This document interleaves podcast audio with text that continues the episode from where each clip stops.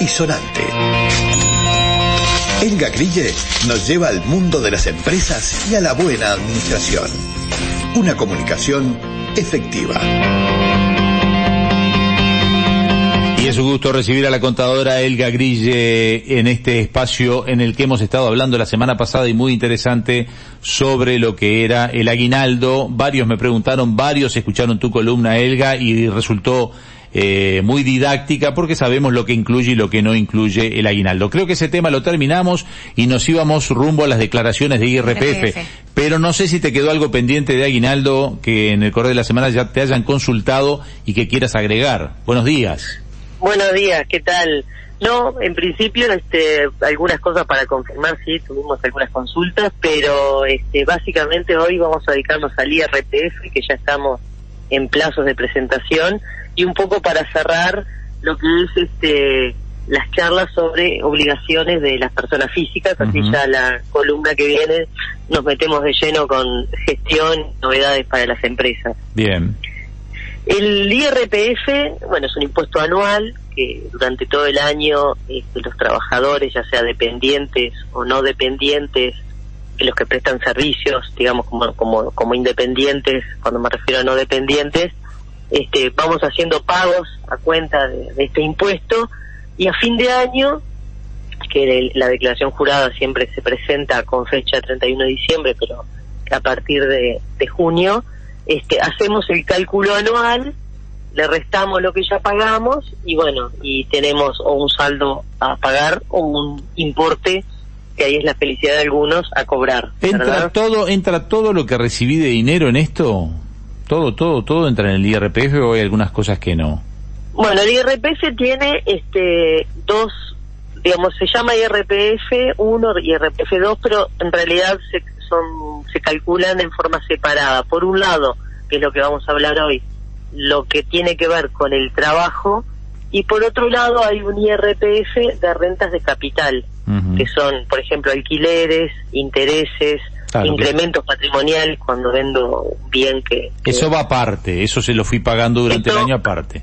Eso va aparte y no se mezcla con el cálculo del IRPF. El alquiler, por ejemplo, si vos tenés un sueldo y un alquiler, el alquiler paga todos los meses un 10,5 que te lo pueden retener o lo tenés que pagar aparte, pero no se mezcla con tus ingresos del sueldo, por ejemplo. No, no se mezcla y de hecho si no me retuvieron y no pagué, tengo que hacer una declaración que esa parte en otro formulario con otra mecánica de cálculo Claro, claro, claro. Escúchame, te iba a preguntar, porque acá hay una variante. La gente dice, hay que presentar la declaración jurada. Ojo, no todo el mundo. Por empezar, el que, tiene, el que tiene un solo empleo, no.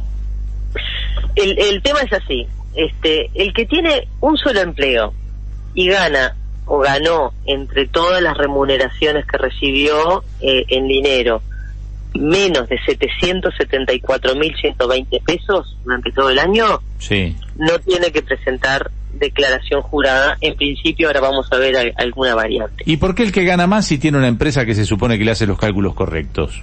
Bueno, el, ahí está la aclaración. El que gana más que eso, tiene un solo empleo y tuvo sueldo en diciembre, que es el momento en que la empresa hace este cálculo anual, este, ahí tampoco tienen que presentar declaración jurada.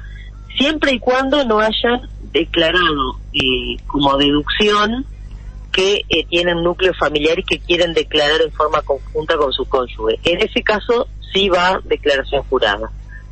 Mm. Porque hay una opción que, por ejemplo, si yo sé que este, con mi marido entre los dos vamos a pagar menos que si declaramos en forma este, independiente, por separado, podemos hacer la opción de que nos retengan un 5% menos durante el año. Pero estamos obligados a presentar declaración jurada, este, aunque, aunque tengamos un solo empleo, este, al fin de, del año. Bien, hay declaraciones juradas que ya te las hace automática DGI también. ¿Esas valen o esas en realidad lo que no tienen son las, las, las deducciones que puedo hacer? Eh, en realidad lo que hace DGI no es que te hace la declaración, sino que te da una ayuda precargando los datos que ya están en su sistema, pero no son definitivos, no son ya que, que digamos, me, desentiendo, hay que entrar, validarlos y confirmarlos.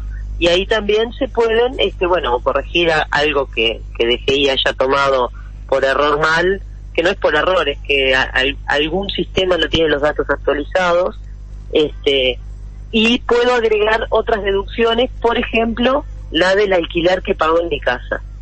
Entonces, cuando hago el cálculo anual, resto todo lo que pagué, por ejemplo, de, de, de BPS, de aportes jubilatorios, si soy profesional y pagué la caja de profesionales, también se deduce, lo que pagué de FONASA independiente también se deduce, y puedo incluir el alquiler, que ahí me devuelven hasta el 6% de lo que pagué de alquiler. Siempre y cuando haya pagado de IRPF, ¿verdad? Porque si yo no no me da, no me no, hice adelanto durante el año, por más que tenga alquiler, no me devuelven el alquiler, lo que me devuelven es el IRPF si puedo deducir ese alquiler. Que lo que termina siendo es el 6%, o sea, que casi casi un mes de alquiler. No es poco dinero. Se devuelven casi un mes de alquiler. Bien, ahora vayamos a la gente, no sé si de un trabajo es lo más sencillo, vamos a la gente que tiene más de un empleo. Sí. Ahí empieza el lío de que en cada empleo eh, arranca a pagar desde cero. Entonces, eh, yo tengo un empleo que tiene, eh, hoy el límite del IRPF que no pagás son 40 mil pesos, no sé cuánto, cuánto está el límite. La, primera, franja, bueno, si yo tengo una anual, no, está bien, anual son cuánto los 774.120. Está, está bien, pero este supuestamente si yo tengo un empleo de 40.000 a mí no me descuentan nada de IRPF, ¿no? El empleo. Y tengo otro empleo de 40.000 y no le aviso que tengo el otro empleo de 40.000, en el otro tampoco me descuentan nada. Pero yo en, realidad gano 80 y ahí ya pasé alguna franca. Ahí, ahí claro, porque ahí al, al ganar 80, eh, en el año se pasó de los 774.120 y entonces ahí está obligado por pasarse de ese importe y por tener más de un empleo a presentar declaración jurada. Bien, ¿qué te parece? La diferencia. ¿Qué te parece? Porque este tema da para muchas preguntas. Si nos quedamos entonces, hoy ya quedó claro la gente que tiene un solo empleo y te convocamos para la próxima columna para hablar del IRPF con la gente que tiene más de un empleo y las variantes que te hayan quedado pendientes que podamos contar. ¿Te parece bien, Elga? Sí, perfecto. Además podemos hablar del famoso formulario 3100, que es donde se informan las deducciones cuándo me conviene, cuándo no, qué, implica cada una de las deducciones, que eso siempre hay muchísimas dudas. Bien, quedamos en eso. Gracias por hoy, Elga. Abrazo grande. Muchísimas gracias a ustedes, saludos.